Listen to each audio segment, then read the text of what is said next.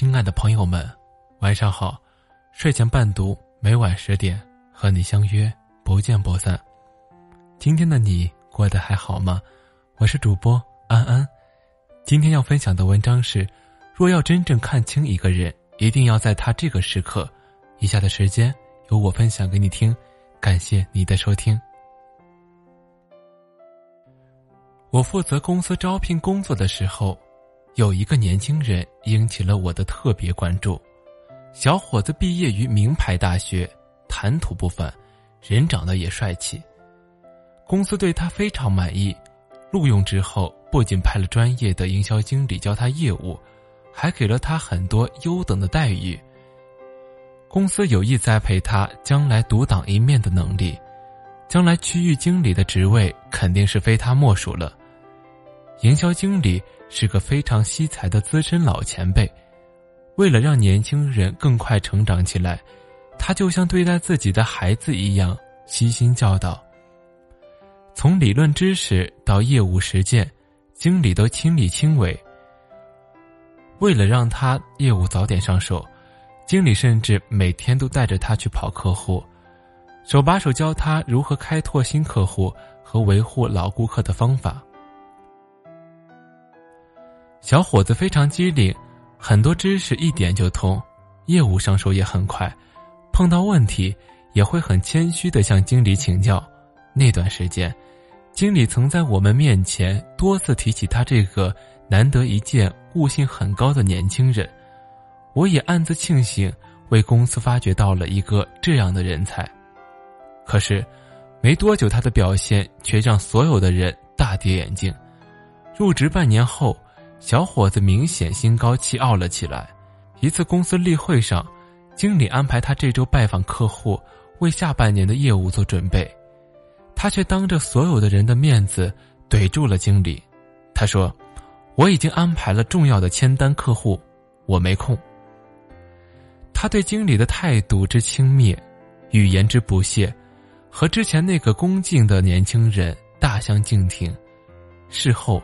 我问经理怎么回事，经理叹了口气说：“自从他与客户签了几张大单之后，就有些飘飘然了。他哪里知道这几个大客户都是公司常年的老客户，这么多年一直在维系着，是公司给他这个机会去锻炼他。签约本来就是十拿九稳的事情，他倒好，以为全是他一个人的功劳。”我想着小伙子在例会上不可一世的样子，不禁为他的将来隐隐担忧。果然，没多久就传出了他有辞职单干的念头。现在，正在四下活动拉拢客户，准备带走公司的业务。人是我招进来的，真是捅这么大娄子，我也很难为情。于是，赶紧找经理问个明白。这时，经理对我淡淡一笑。这条小船还翻得了什么大浪？客户早就跟我打过电话了，业务真的那么好带走？人人都开公司了，他还是太年轻了，翅膀还没有长硬就想着吃里扒外。当初我还真的是看走眼了。经理说完，神色黯然的拿出一封信说：“本来是要提拔他的，现在却变成了辞退信。”我不禁惋惜。本是条件很好的小伙子，却因为自己的心浮气躁、年少无知，断送了大好前程。他哪里知道公司业务是多年维护的结果，哪能说抢就抢走的？越是优质的合作伙伴，越讲究游戏规则。那些客户不仅不会轻信于他，而且必定会质疑他的人品。后来，听说他离开公司后。几乎没有一个客户搭理他。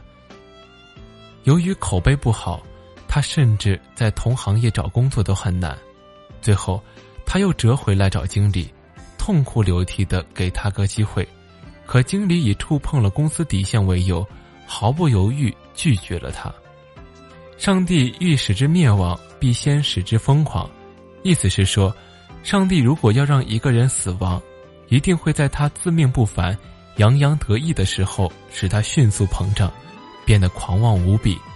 这样的人就离灭亡不远了。而我们真正看清一个人，也是在他这个时刻。那个小伙子，在他刚入职的时候谦虚谨慎，大家都非常看好他。可是他取得一点点小成绩，就露出了丑恶的嘴脸。这个时候才完完全全看清楚他。看清楚一个人，一定要在他春风得意的时候，因为在他失意的时候，出于安全考虑，一定会再有所顾忌。一旦他有了一点点成就，会变得狂妄自大。这个时候，他所隐藏的狰狞面目，通通都会原形毕露的。公司合作的协议酒店有一个人对我的影响非常大，我看着他从基层服务员一步步荣升到酒店总经理，年薪好几十万。他出身于农村，中专毕业的他几乎把酒店所有的岗位干了一遍，什么都学，什么都干，而且每到一个岗位都是毫无保留的付出。他的勤奋努力，所有人都看在眼里。老总更是对他青睐有加，不仅有意让他接触一些管理知识，还经常让他去接待重要客人。在短短时间内，他的各方面能力都有大幅度的提高。入行三年，他完成了三连跳，又在第四年出任了酒店的总经理助理，在总经理助理上面一干就是三年。很多人认为他这个职位上难以提升了。毕竟文化层次摆在那里。可是，发生了一件事情，让老总力排众议，一直把他捧到了总经理的职位。原来，去年年中的时候，有一家酒店开张，他们的规模更大，老板更有实力。他们打探到他有丰富的酒店管理经验，想挖墙脚。为了打动他，甚至开出了他当时两倍工资，想聘请他。可他想都没有想就回绝了，他只说了一句话：“这家酒店对我有恩，我对这家酒店是有感情的，有些东西钱是代替不了的。”后来，老总听闻这个消息后，被他的忠诚打动了，这件事情对他升任总经理起了决定性的作用。那边给的职位是总经理助理，工资虽然是两倍。但是他升到总经理后，不但工资超过了那边，而且在总经理这个职位上学到的东西和赋予的权利都远远超过了一大截。当你走在人生坦途时，一定别忘了在狰狞之路曾经拉过你一把的人。有人生在坦途变得唯利是图，过河拆桥；有人身在坦途却心怀感恩，知恩图报。老总也是在这个时候认同了他的人品，对他委以大任，他自己的人生也达到了一个新的高度。《甄嬛传》里的安陵容，当初甄嬛为了让她得到皇上的恩宠，不惜牺牲自己的利益去帮助她，真心待她如姐妹。可安陵容呢？当圣宠在握时，不仅不对提携之人感恩戴德，反而心生妒忌，恩将仇报。狠心的对甄嬛腹中的胎儿下手，最后导致一条无辜的小生命不幸夭折。当安陵容临死之前，甄嬛曾对他说过这么一句话：“就算你再想成功，也不该拿别人的血来暖自己。”这句话一针见血。人呐，或许只有在穷途末路之时，才能明白，当初能遇到那个愿意帮助自己的人，是多么难能可贵。若不懂得珍惜，往往会把所有情谊断送，到最后只剩叹息。这是个人吃人的社会，也是个人帮人的社会。只有懂得拿自己的心去温暖身边的人，才能感受到对方的温度。人只有学会相互取暖，才有力量前行。在你得意的时候，朋友看清了你；在朋友得意的时候，你看清了朋友。人生路漫漫。千万别猖狂，以后指不定谁会辉煌。